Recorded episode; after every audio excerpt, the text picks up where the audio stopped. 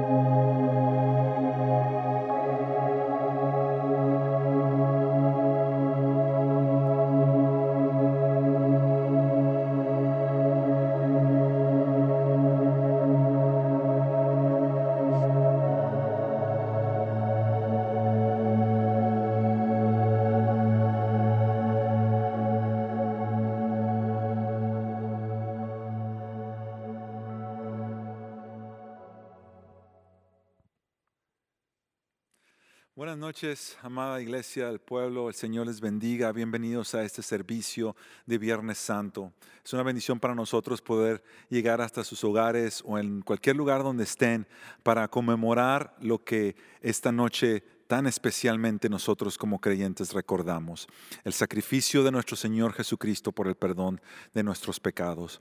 Eh, yo no pudiera pensar en un mejor momento para mirar a la cruz del Calvario y meditar en lo enorme el, el, enorme costo del sacrificio del Señor Jesús, que en momentos como este, quizá donde, donde tú nos estás viendo, están pasando también situaciones muy difíciles, como estamos en todo el mundo, y has estado pasando por momentos de, de, de, ansiedad, de momentos de temor, eh, quizás estás haciendo sacrificios, tuviste pérdidas de trabajo, de quizás seres queridos cerca de ti que, que, que ya no están, y, todos nosotros en estos momentos hemos experimentado lo duro de la pérdida, lo duro del sacrificio, lo duro de no saber qué es lo que viene. Y, queremos esta noche entonces nosotros mirar a aquel que pasó la más grande de todas las pérdidas, aquel que fue a, pagar el más grande de todos los sacrificios, sacrificio por nuestros pecados. Yo no sé tú, pero quizá en estas fechas eh, muchos de nosotros estábamos pensando, bueno, quizá estos días que he estado en casa voy a usarlos para, para que mi vida devocional crezca mucho más y para, y para que mi espiritualidad esté al mejor nivel. Y quizá a los días han pasado y tú te das cuenta y dices, no, no estoy donde estoy, no he estado donde quisiera estar. Más bien al contrario, más bien el aburrimiento me ha llegado, más bien el temor me ha, me ha alcanzado, tal vez la, la- la pereza me ha ganado en muchas veces.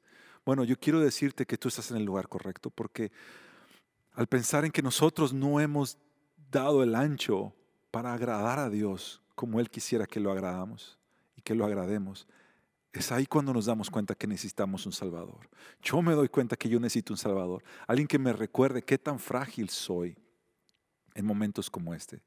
Y es entonces que nosotros queremos mirar a, la cruz del Calvario y mirar a Jesús en su trayecto a la cruz. Esta noche entonces vamos a estar cantando dis- distintas canciones que hablan de la cruz, ah, versículos de la Biblia del Evangelio de Marcos que vamos a estar leyendo durante la noche. Te invitamos a que donde sea que tú estés, con tu familia, donde sea que nos estés mirando hoy, te unas a nosotros, cantes con nosotros, ah, leas la escritura con nosotros, pero sobre todo pongas tu mente y tu corazón en aquel que nos amó y dio su vida para salvarnos. Déjame comenzar con este llamado a la adoración. En segunda a los Corintios, en el capítulo 5, el versículo 21 dice, al que no cometió pecado, esto es Jesucristo, al que no cometió pecado alguno, por nosotros Dios lo trató como pecador para que en Él recibiéramos la justicia de Dios. Dios trató a Jesucristo como a ti, como yo. Nos deberíamos, no merecíamos el trato de Dios como pecadores, para que entonces en Cristo pudiéramos nosotros encontrar la justicia de Dios, el recibimiento de Dios, el abrazo del cielo. Te invito a que juntos adoremos al Señor.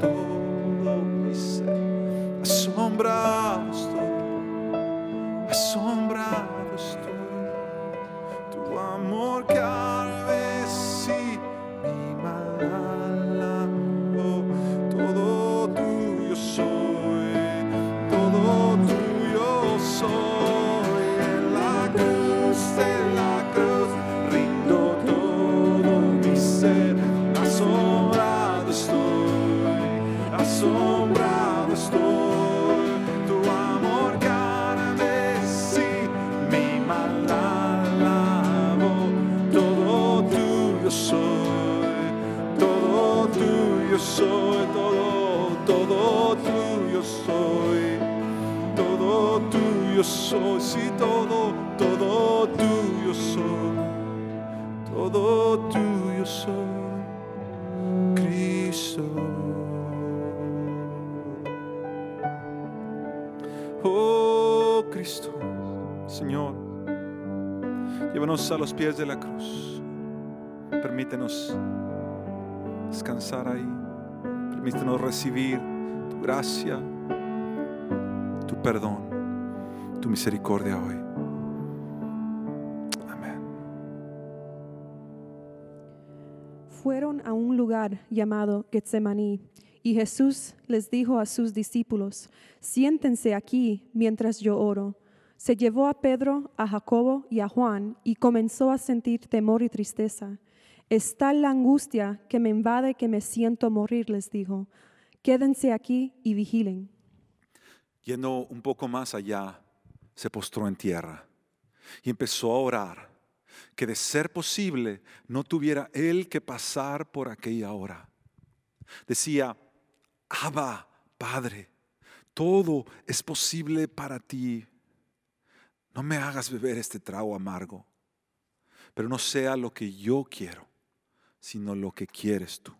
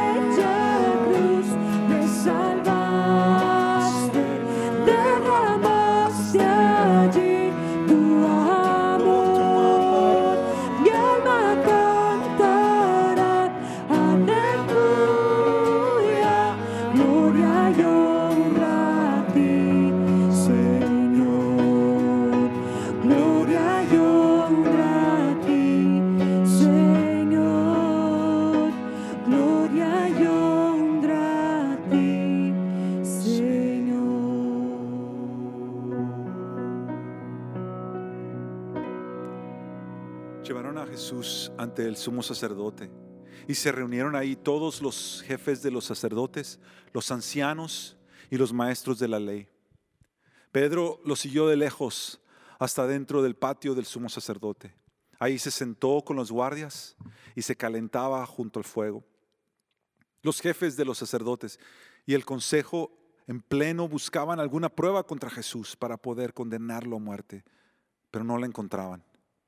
Muchos testificaban falsamente contra él, pero sus declaraciones no coincidían. Entonces unos decidieron dar este falso testimonio contra él. Nosotros le oímos decir, destruiré este templo hecho por hombres y en tres días construiré otro no hecho por hombres. Pero ni aun así concordaban con sus declaraciones.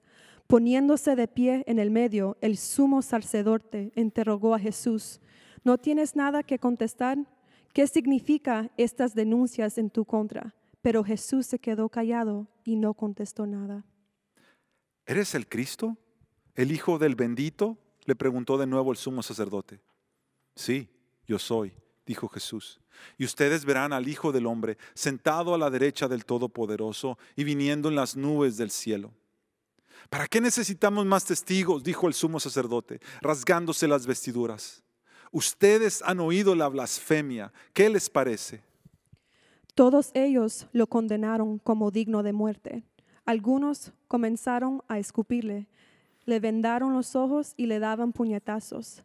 Profetiza le gritaban. Los guardias también le daban bofetadas. Subió la multitud y le pidió a Pilato que le concediera lo que acostumbraba. ¿Quieren que les suelte al rey de los judíos? replicó Pilato, porque se daba cuenta de que los jefes de los sacerdotes habían entregado a Jesús por envidia. Pero los jefes de los sacerdotes incitaron a la multitud para que Pilato les soltara más bien a Barrabás. ¿Y qué voy a hacer con el que ustedes llaman el rey de los judíos? les preguntó Pilato. Crucifícalo, gritaron. ¿Por qué? ¿Qué crimen ha cometido? Pero ellos gritaron aún más fuerte, crucifícalo. Como querían satisfacer a la multitud, Pilato le soltó a Barrabás. A Jesús lo mandó a azotar y lo entregó para que lo crucificaran. Los soldados llevaron a Jesús al interior del palacio, es decir, al pretorio, y reunieron a toda la tropa. Le pusieron un manto de color púrpura, llegó trenzaron una corona de espinas y se, le, y se la colocaron. Salve, rey de los judíos, lo aclamaban. Lo golpeaban en la cabeza con una caña y le escupían. Doblando la rodilla, le rendía homenaje. Después de burlarse de él, le quitaron el manto y le pusieron su propia ropa. Por fin lo sacaron para crucificarlo.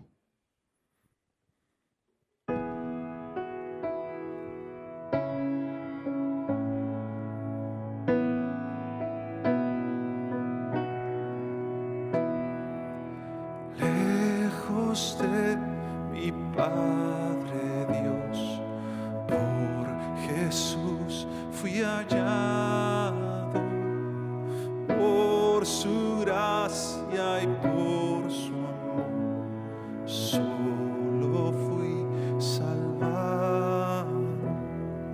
En Jesús, mi Señor, es mi gloria eterna.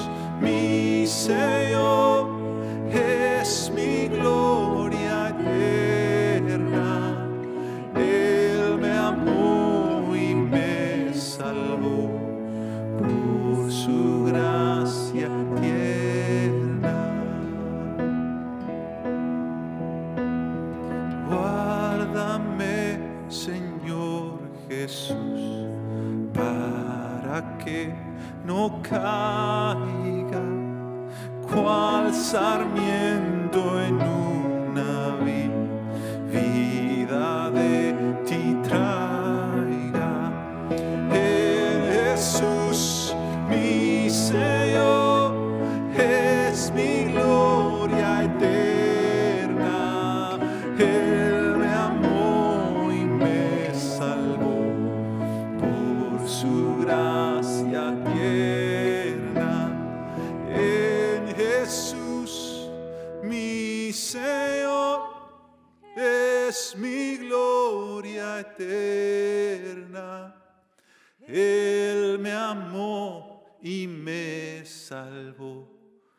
por su gracia tierna.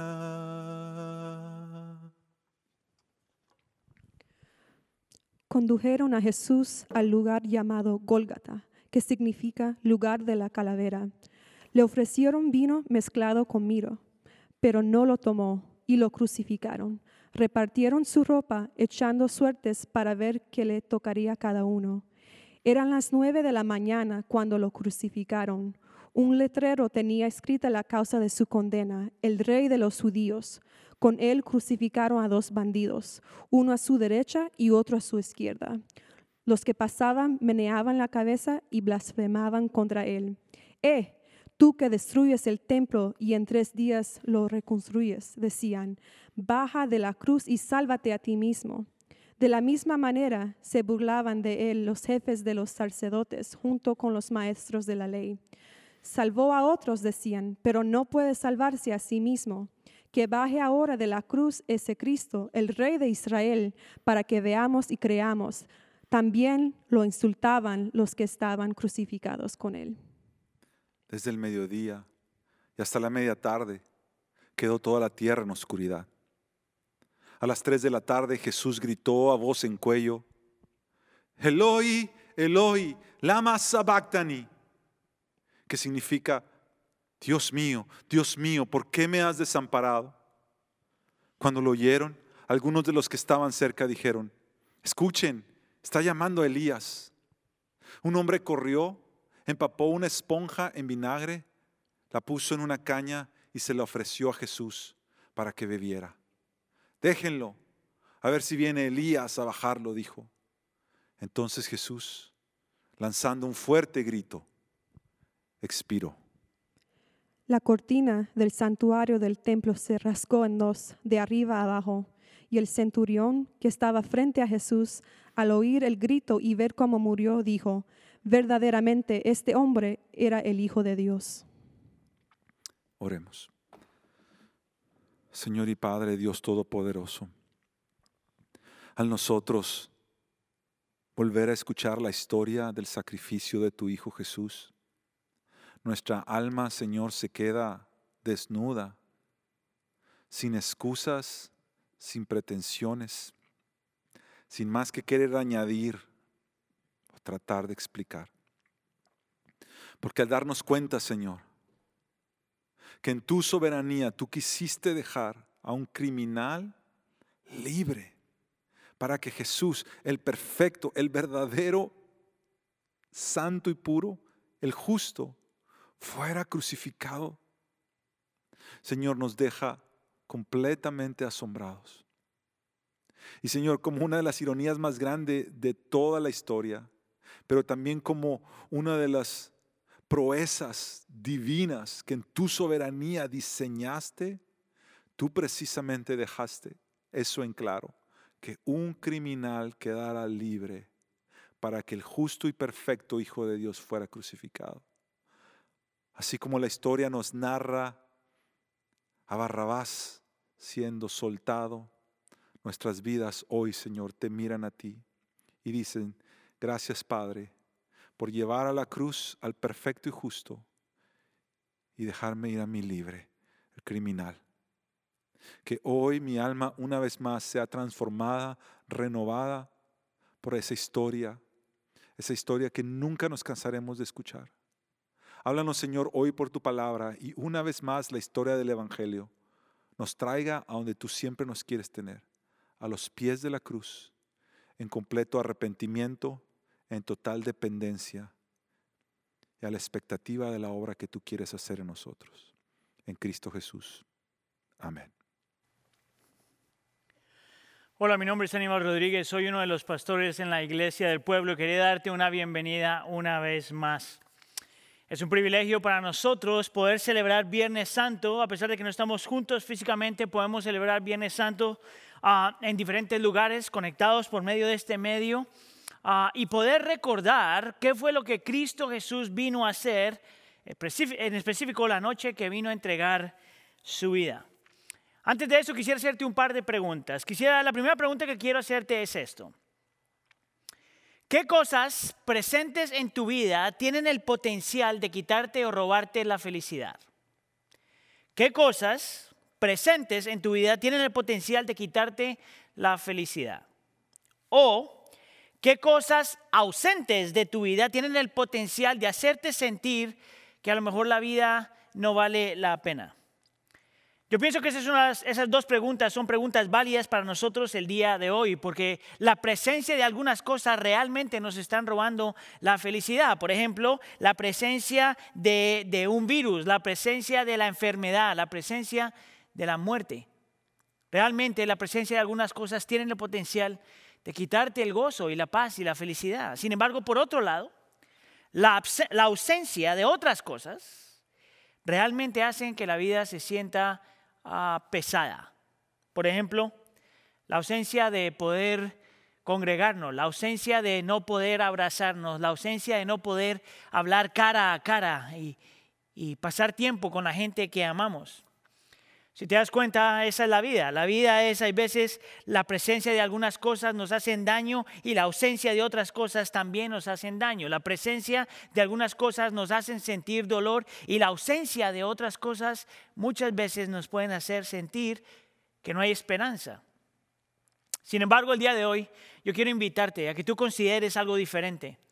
Yo quisiera invitarte que a, pesar de lo que estamos pasando, no hay razón de por qué perder la fe y no hay razón de por qué perder la esperanza, porque Cristo Jesús vino precisamente a lidiar con eso. Independientemente de lo que está presente o ausente, Cristo viene a darnos lo que necesitamos para poder sobrepasar lo que estamos pasando. Y vamos a hacer, este es un sermón que tiene dos partes, la primera parte viene hoy y la segunda parte viene el domingo. Pero quiero mostrarte tres cosas que Cristo Jesús viene a hacer, que es lo que nosotros necesitamos para poder a sobrepasar lo que estamos llevando. Número uno, el Señor viene para lidiar con la presencia del pecado y la ausencia de la paz. Número uno. Número dos, viene para lidiar con la presencia del sufrimiento y la ausencia de la alegría. Y número tres, viene para lidiar con la presencia de la muerte y la ausencia de la esperanza. Hoy entonces vamos a estar hablando del primero de estos puntos. Vamos a hablar de la presencia del pecado y de la ausencia de la paz. ¿No te parece a ti que a lo mejor este tema es importante para nosotros a considerar en esta época de la vida a la cual nos estamos enfrentando? Y para hablar de este punto vamos a estar hablando, vamos a estar mirando un texto. Hoy solo vamos a ver un versículo del texto hoy, pero el domingo vamos a mirar el resto. Viene en 1 de Pedro capítulo 1 y vamos a leer solamente el versículo 3. Y lo vamos a poner en la pantalla por si acaso tú no tienes tu Biblia ahí contigo. Y mire lo que la escritura dice. Alabado sea Dios, Padre de nuestro Señor Jesucristo, por su gran misericordia nos ha hecho nacer de un nuevo, nos ha hecho nacer de nuevo mediante la resurrección de Jesucristo. Esta es la palabra del Señor. Ahora, la razón, a lo mejor para los que están ah, sintonizándose por primera vez o a lo mejor están explorando el cristianismo, cuando una carta te da el nombre de la persona es porque esa persona escribió esta carta. Y para, en este caso es obvio que Pedro es la persona que escribe esta carta. Ahora, Pedro es una persona importante en la historia de la iglesia. En realidad es importante porque Pedro vendría, a ser líder de líderes en medio de los seguidores de Cristo Jesús. Pero no solamente vendría siendo el líder de líderes en medio de los seguimientos discípulos del Señor Jesús, sino que vendría siendo ser una persona súper importante en la historia del cristianismo. Parte de la razón por eso es porque Pedro es un ejemplo de lo que significa vivir por fe y también morir por fe. Vivir por fe porque nos ha mostrado a lo largo de la escritura, con su vida, lo que significa estar agarrado del Señor y vivir realmente para el Señor. Pero por otro lado, nos ha mostrado lo que significa morir por fe, porque la historia nos cuenta que este hombre fue crucificado en una cruz boca abajo, pero no porque le tocara, sino porque él escogió. Escogió morir así porque no quería morir de la misma forma que su Salvador. No sentía que él merecía morir de la misma forma que su Salvador murió. Hasta cierto punto, sabía que ni siquiera una muerte parecida a la de Cristo, él era digno de recibir. Ahora, si tú conoces algo acerca de la historia de Pedro, tú sabes que este hombre luchó toda su vida. No fue un hombre perfecto de ninguna forma. Y entre más pasaba el tiempo, más Pedro se daba cuenta que su peor enemigo en realidad no era el enemigo fuera de él, sino el enemigo dentro de él, su pecado, su propia naturaleza. Mira, en nuestro caminar es- espiritual es difícil encontrar paz cuando no nos damos cuenta que el peor enemigo es el enemigo que tenemos adentro. que el peor enemigo es nuestra propia naturaleza. Mira, Pedro era un hombre que yo podría decir describía lo que significa ser un ser humano. Era un hombre con buenas intenciones, pero que tenía la tendencia a reaccionar antes de pensar. Era un hombre que, aunque era un buen hombre, era un hombre que constantemente estaba controlado por sus emociones y sus propias emociones lo engañaban constantemente. Era un hombre que aunque era un hombre decente, era un hombre que confiaba demasiado en sí mismo. Era un hombre que aunque quería confiar y amar al Señor con todo su corazón, muchas veces era distraído por otra clase de cosas y muchas veces era controlado por sus miedos. Pedro era un hombre valiente, pero un hombre que luchaba entendiendo que a la misma vez, aunque era valiente, era un hombre débil. ¿Sabes cuál era el problema de Pedro? Pedro no conocía su propio corazón. Mire, hasta cierto punto yo, yo siento que muchas veces en mi vida yo soy como Pedro. Que yo también pienso cosas de mí, pero de repente me doy cuenta que mi corazón me engaña. Y que puedo pensar cosas de mí y me doy cuenta que es mi corazón, el que me, mi propio corazón, el que me roba la paz. Es que aunque hay veces quiero pensar que soy esto o aquella cosa, me doy cuenta que mi corazón es el mismo que me habla y me engaña, porque es lo que mi corazón es la persona que más me habla.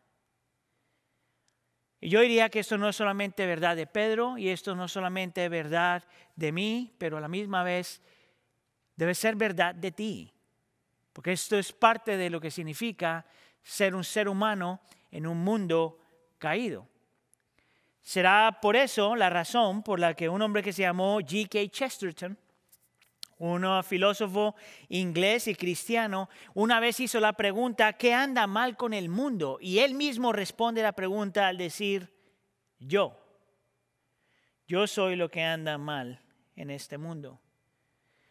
El evangelista americano Billy Graham, en el, año 1998, dio un TED Talk que hablaba de la tecnología, la fe y la falla humana. Y en, este, en esta presentación, en, este, ah, en esta charla, él hablaba de todos los logros que la tecnología ha tenido y argumentaba que aunque la tecnología era buena y ayudaba al progreso de la humanidad, nosotros no teníamos por qué poner nuestra esperanza en la tecnología, porque la tecnología no tenía la capacidad de cambiar el corazón humano. Esto es lo que él dijo. ¿Cómo cambiamos a la humanidad para no mentir, no engañar y no hacer el mal? El problema no es la tecnología, él dice. El problema es la persona o las personas que la usan. Ahora, ¿qué si te digo que este no es un pensamiento ah, solamente que los cristianos ah, proclaman o dicen? ¿Qué si yo te digo que aún gente en el mundo secular ha dicho lo mismo y piensa lo mismo? Por ejemplo, Albert Einstein. Albert Einstein decía, es más fácil desnaturalizar el plutonio que desnaturalizar el espíritu maligno del hombre. Por ejemplo, un hombre que se llamó ah, Bertrand Russell, que era un filósofo ateo, una vez dijo, es en nuestros corazones donde reside el mal y es en nuestros corazones, de nuestros corazones, que debe ser arrancado. Para Pedro, Pedro el líder, Pedro el apóstol, Pedro el amigo íntimo de Cristo, Pedro sabía que esto era verdad. La pregunta que tenemos que hacernos, tú y yo, es, ¿cómo lidiar con esto? ¿Cómo arreglar esto? ¿Cómo deshacernos de la presencia del pecado y de la, ausencia de la paz? Y Pedro te va a decir que de la única forma que nosotros podemos hacer eso es al nacer de nuevo. Y si te fijas bien en el versículo 3, justo en el medio, Pablo dice, eh, Pedro dice que Cristo Dios nos ha hecho nacer de nuevo. Ahora la pregunta es, ¿qué significa esto? Bueno, en el Nuevo Testamento te vas a dar cuenta que la frase nacer de nuevo es una frase que aparece muchas veces y es una frase que describe en realidad cómo es que una persona cambia y por qué es que una persona cambia. Hasta cierto punto, ah, la, la frase nacer de nuevo es un resumen de lo que el Evangelio viene a hacer en el corazón de una persona. Si el problema del ser humano es en el corazón, Por lo tanto, lo que tiene que cambiar es el corazón. Y de la única forma que el corazón puede cambiar es al nacer de nuevo. Ahora, Pedro no es la única persona que habla de esto. Cristo Jesús habla de esto. En realidad, Pedro está tomando esto prestado de una frase, unos, unas cuantas palabras que el Señor Jesús dice. Por ejemplo, puedes ver en Juan capítulo 3, y cuando dice, no te sorprendas de que te haya dicho, tienes que nacer de nuevo. Esta es una conversación que el Señor tiene ah, con una persona de mucha inteligencia, una persona religiosa y una persona con una muy buena reputación, una persona buena, pero que necesitaba entender que la transformación verdadera solo viene cuando tú naces de nuevo. ¿Qué significa eso? Bueno, a la, luz de, la, la escritura podemos ver que nacer de nuevo significa tres cosas. Significa tener una nueva naturaleza, una nueva identidad y un nuevo amor. Nacer de nuevo significa tener una nueva naturaleza, una nueva identidad y un nuevo amor. ¿Qué tiene que ver el nacer de nuevo con una nueva naturaleza? Mira, Juan capítulo 3, el Señor Jesús está hablando acerca de este punto y Él dice que de la única forma que una persona puede cambiar es cuando el Espíritu de Dios viene a la persona y transforma a la persona de adentro para afuera. Es cuando el Espíritu Santo ilumina la mente y te da unas convicciones que no tenías antes y te permite ver algo que no podías ver antes y te permite creer cosas que no podías ver antes. Hasta cierto punto, lo que te está diciendo la escritura es que de la única forma que alguien puede cambiar es si Dios por medio de su Espíritu Santo transforma tu vida. Y la transforma a permitirte ver lo que no habías visto nunca jamás. Es cuando la palabra de Dios y la Biblia no es solamente un libro, pero son palabras de Dios. Es cuando todo lo que tienes en tu vida, todas las experiencias en tu vida, de repente no son solamente experiencias en tu vida, sino son evidencias del amor y la gracia y la misericordia del Señor. Es cuando tienes una iluminación espiritual y empiezas a desear cosas que jamás habías deseado antes. Yo te podría decir que hasta cierto punto esa es mi historia, a lo mejor es parecido a tu historia. Yo crecí en un hogar cristiano, yo crecí yendo a la iglesia de vez en cuando, yo crecí leyendo la escritura de vez en cuando. Pero llegó un día donde de repente yo pude ver lo que no había visto antes. Y de repente Dios no solamente era un concepto, sino era mi Padre. Y de repente Dios no era solamente una deidad, pero era mi Salvador. Y eso fue el Espíritu Santo obrando en mí de la misma forma que el Espíritu Santo obra en ti y te permite nacer de nuevo y ver lo que no habías visto antes. Ahora, tú no tienes idea qué tan significativo esto era para Pedro. Porque un hombre que confiaba tanto en sí mismo necesitaba reconocer que de la única forma que podía cambiar es si su naturaleza cambiaba. Estoy seguro que tú te acuerdas de este evento que pasa en Mateo capítulo 26, donde antes de que el Señor fuera crucificado, Él le dice a sus discípulos, esta noche todos ustedes me van a dejar, todos ustedes hasta cierto punto me van a abandonar. Pedro entonces le dice, aunque todos estos lo hagan, yo nunca lo haré. Y el Señor Jesús es la parte donde le dice, en realidad esta noche tú me vas a negar tres veces.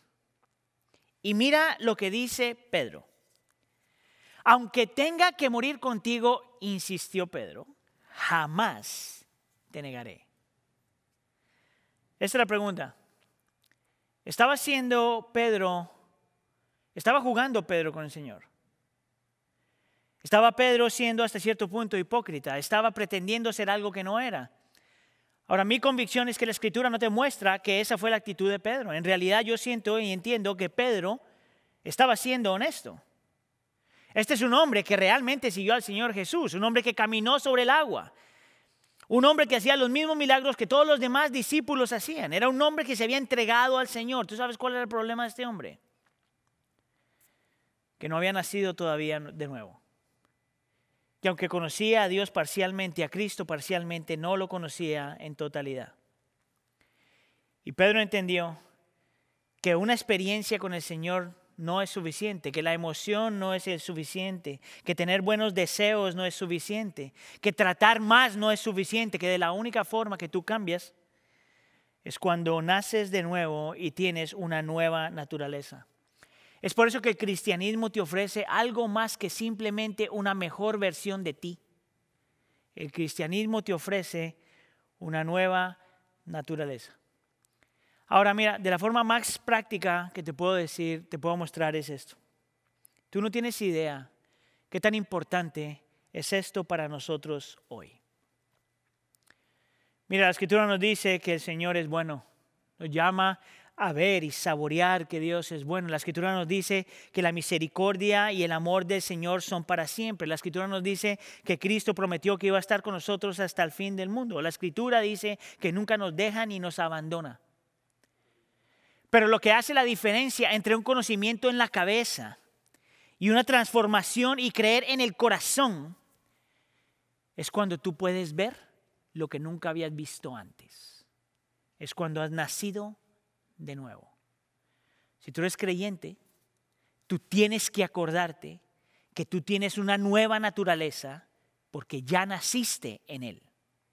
Y si tú no eres creyente, eso es precisamente lo que tú necesitas. Ahora, nacer de nuevo eh, no solamente significa una nueva naturaleza, pero también significa una nueva identidad. Ahora, en Juan capítulo 1, versículo 12, el Señor Jesús está diciendo que una de las evidencias de que tú naciste de nuevo es cuando tú entiendes, y mira cómo pone ahí, que eres un hijo de Dios. Significa que Cristo es tu hermano y Dios es tu Padre, y que si eso es lo que tú eres, un hijo de Dios, entonces eso es lo que te define. Que en la corte de Dios, frente a la creación, tú eres un hijo de Él, legalmente eres un hijo de Él, y eso es lo que te define. Y lo que te define dicta cómo tú vives. Mira, en este tiempo he estado, he estado leyendo, he estado aprendiendo de una muchacha que pasó como por cuatro diferentes etapas en su vida. En la primera etapa, ella pensaba ah, que ella tenía valor y que era alguien porque era una persona buena. Lo que ella descubrió es que si su bondad era lo que la definía, entonces estaba luchando porque cuando se estaba portando bien sentía que tenía valor, pero cuando se portaba mal se sentía terrible. En el mismo día podría experimentar eh, orgullo y al misma vez podía experimentar depresión. Por otro lado, porque ella pensaba que lo que la definía era su bondad, las personas que eran buenas ella apreciaba y las personas que eran malas desechaba. Luego pasó por otra época donde no, eh, ella sintió que no se definía simplemente ah, por su bondad, sino se definía por quien, por su belleza. Y en realidad, si un hombre la amaba, ella se sentía que tenía valor y dignidad e importancia. Esto es interesante, que mientras un hombre la amaba, se sentía feliz. Y cuando no la amaba, se sentía miserable. Y lo más triste es que ella decide, decide dejar este hombre y deja a este hombre y toda su vida se caracterizaba por estar buscando la aprobación y el amor de un hombre para sentirse bien. Y cuando todo el mundo la ignoraba, se sentía mal. Ella pasa por una tercera etapa en su vida, donde se sentía que tenía valor y tenía importancia cuando las cosas le, daban bien en su negocio. Ahora, lo interesante acerca de esto es que... Lo interesante acerca de esto es que eh, ella se sentía bien cuando las cosas iban bien, pero se sentía terrible cuando las cosas iban mal, completamente destruida, porque su valor estaba atada a las victorias de su carrera. Por último, tiene una, una cuarta etapa, donde ella siente que su valor radica en que ella ayudaba y servía a los demás. ¿Sabes cuál fue el problema de ella? Que cuando ayudaba a alguien y la gente era desagradecida, se sentía terrible. Y cuando ayudaba a alguien y la gente era agradecida, se sentía súper bien. Y esa fue toda su vida.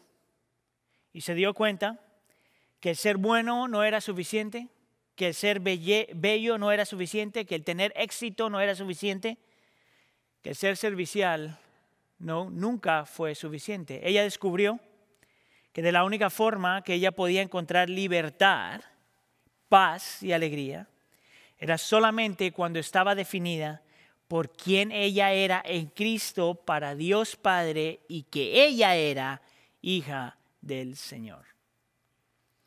Eso fue lo que descubrió Pedro. Eso es, lo que, eso es lo que los cristianos han descubierto. Eso es lo que todos nosotros necesitamos descubrir. Nacer de nuevo significa una nueva identidad. Número tres, el nacer de nuevo significa un nuevo amor. Ahora, para esto, tengo que volver a la historia de Pedro, porque la historia de Pedro es bien peculiar. Si tú sabes algo acerca de la historia de Pedro, tú sabes que Pedro realmente, ah, después de que el Señor predice que le iba a negar, él lo negó. Lo interesante es cómo lo niega. Y no tengo el tiempo para explicar todos los detalles, pero antes ah, eh, Pedro niega al Señor Jesús dos veces y antes y lo niega una tercera vez y en la tercera vez que lo está negando, él todavía no se ha dado cuenta de lo que está haciendo. Lo interesante es que en el Evangelio de Lucas hay algo bien peculiar y bien interesante que dice que en el momento que Pedro niega al Señor Jesús, el Señor Jesús a pesar de que está adentro, siendo humillado y siendo atacado y siendo perseguido, en el momento que Pedro lo niega, el Señor Jesús lo mira. Y en el momento que lo mira, Pedro se acuerda de lo que el Señor Jesús había dicho y dice que se quebranta y empieza a llorar. Fue precisamente en ese momento donde Pedro finalmente entiende que su peor enemigo era el que estaba aquí. Que su peor enemigo era su propia naturaleza. Que su peor enemigo era su propio pecado. Que su peor enemigo era él. Ahora, ¿cómo alguien se recupera después de eso? ¿Cómo alguien puede levantarse después de que está lleno de culpa y lleno de vergüenza? ¿Cómo alguien puede seguir caminando en la vida cuando sabe que ha negado a la persona que tanto lo ha amado? Bueno, déjame te muestro lo que Pedro descubrió. Porque nos lo muestra en 1 Pedro, capítulo 1, versículo 3. Te dice que lo que cambió su vida lo que le permitió a él salir de donde estaba y lidiar con su culpa y su vergüenza, es que él entendió lo que significaba la gran misericordia del Señor y que el haber nacido de nuevo fue algo que vino de iniciativa de Dios. Por eso dice, nos ha hecho nacer de nuevo. Y en este versículo te encuentras dos cosas que Pedro entiende. Número uno, es que Dios realmente fue el que toma la iniciativa.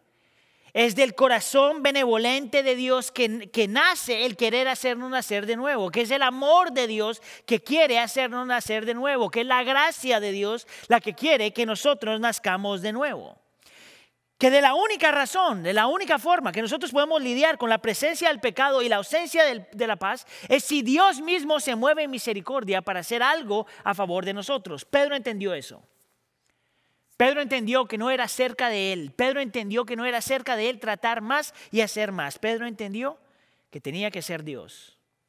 Y número dos, Pedro entendió que para nacer de nuevo, Dios mismo tenía que pasar por el dolor de hacerte nacer de nuevo. Ahora, ¿no te llama la atención que el Señor Jesús utiliza una imagen nos da como una ilustración de lo que significa nacer de nuevo, utilizando un ejemplo de la vida real. Una madre. Ahora, si tú sabes algo, si tú eres mamá, tú has experimentado esto, si has visto alguna mamá, tú has experimentado esto, es imposible que un bebé nazca sin que la mamá tenga que sufrir. Ahora, la diferencia entre lo que pasaba en el tiempo del Señor Jesús y lo que nos pasa a nosotros hoy es que en el tiempo del Señor Jesús, la gran, no la gran mayoría, pero muchas de las mamás morían al estar dando a luz. ¿Por qué? porque no tenía todo lo que nosotros tenemos hoy, todas las protecciones que tenemos hoy, toda la tecnología que teníamos hoy. Literalmente, en el tiempo del Señor Jesús, había un intercambio de vida. Era la vida de la mamá por la vida del hijo. Que la gran mayoría de las veces, por lo menos muchas veces, era el gran intercambio de la mamá entregando su vida para que un bebé pudiera nacer. Ahora, no, no es eso lo que nosotros estamos celebrando en un Viernes Santo. No es precisamente eso lo que estamos recordando hoy en un Viernes Santo. Es que Cristo Jesús es como la madre, que Cristo Jesús es como la mamá que entrega su vida para darnos vida, que es Cristo Jesús arriesgándolo todo, que es Cristo Jesús yendo a la cruz del Calvario para que haya el gran intercambio. El gran intercambio donde es el Hijo perfecto de Dios rendiendo su vida por nosotros.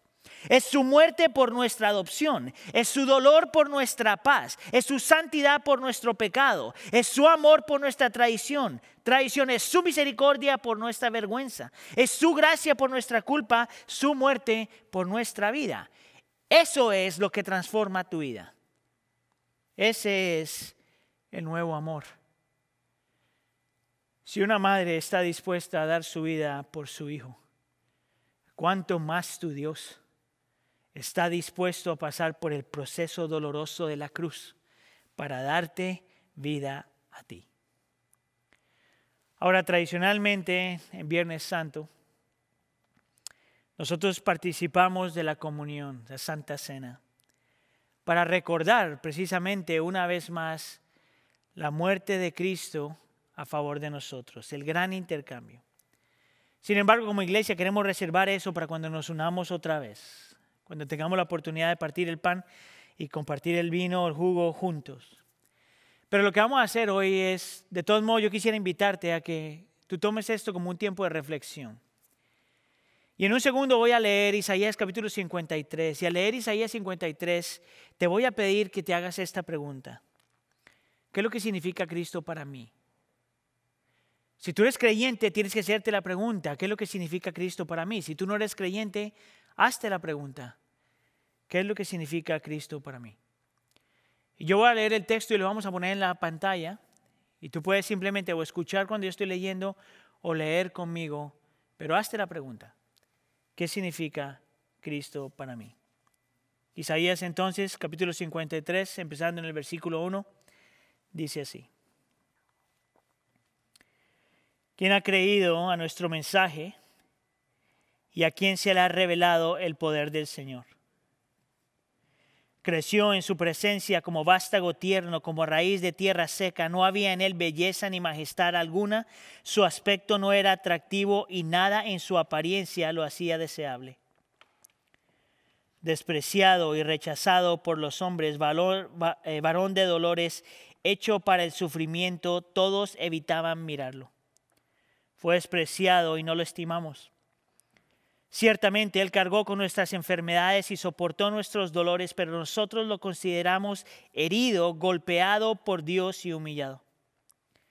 Él fue traspasado por nuestras rebeliones y molido por nuestras iniquidades. Sobre Él recayó el castigo, precio de nuestra paz, y gracias a sus heridas fuimos sanados. Todos andábamos perdidos como ovejas, cada uno seguía su propio camino pero el Señor hizo recaer sobre él la iniquidad de todos nosotros. Maltratado y humillado, ni siquiera abrió su boca, como cordero fue llevado al matadero, como oveja enmudeció ante su trasquilador y ni siquiera abrió su boca. Después de aprenderlo y juzgarlo, le dieron muerte. Nadie se preocupó de su descendencia, fue arrancado de la tierra de los vivientes y golpeado por la transgresión de mi pueblo. Se le asignó un sepulcro con los malvados y murió entre los malhechores, aunque nunca cometió violencia alguna. No hubo engaño en su boca. Pero el Señor quiso quebrantarlo y hacerlo sufrir. Y como Él ofreció su vida en expiación, verá su descendencia y prolongará sus días y llevará a cabo la voluntad del Señor. Después de su sufrimiento verá la luz y quedará satisfecho. Por su conocimiento mi siervo justo justificará a muchos y castigará con las iniquidades de ellos. Por lo tanto, le daré un puesto entre los grandes y repartirá el botín con los fuertes, porque derramó su vida hasta la muerte y fue contado entre los transgresores.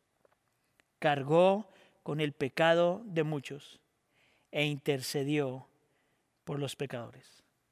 Señor, te pedimos que estos versículos se vuelvan real a nuestros corazones.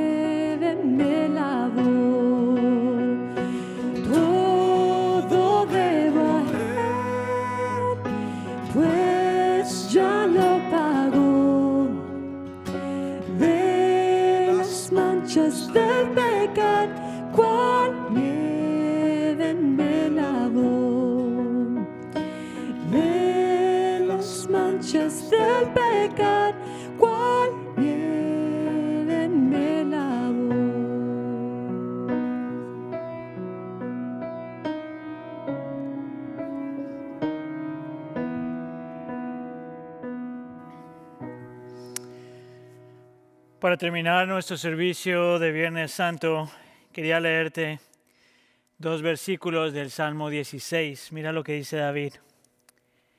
Cuídame, oh Dios, porque en ti busco refugio. Yo le he dicho al Señor, mi Señor eres tú. Fuera de ti no poseo bien alguno. En este Viernes Santo, nosotros tenemos que recordar que Él es suficiente, que fuera de Él no hay bien alguno. Gracias por estar con nosotros. El Señor los bendiga. Espero verlos el domingo.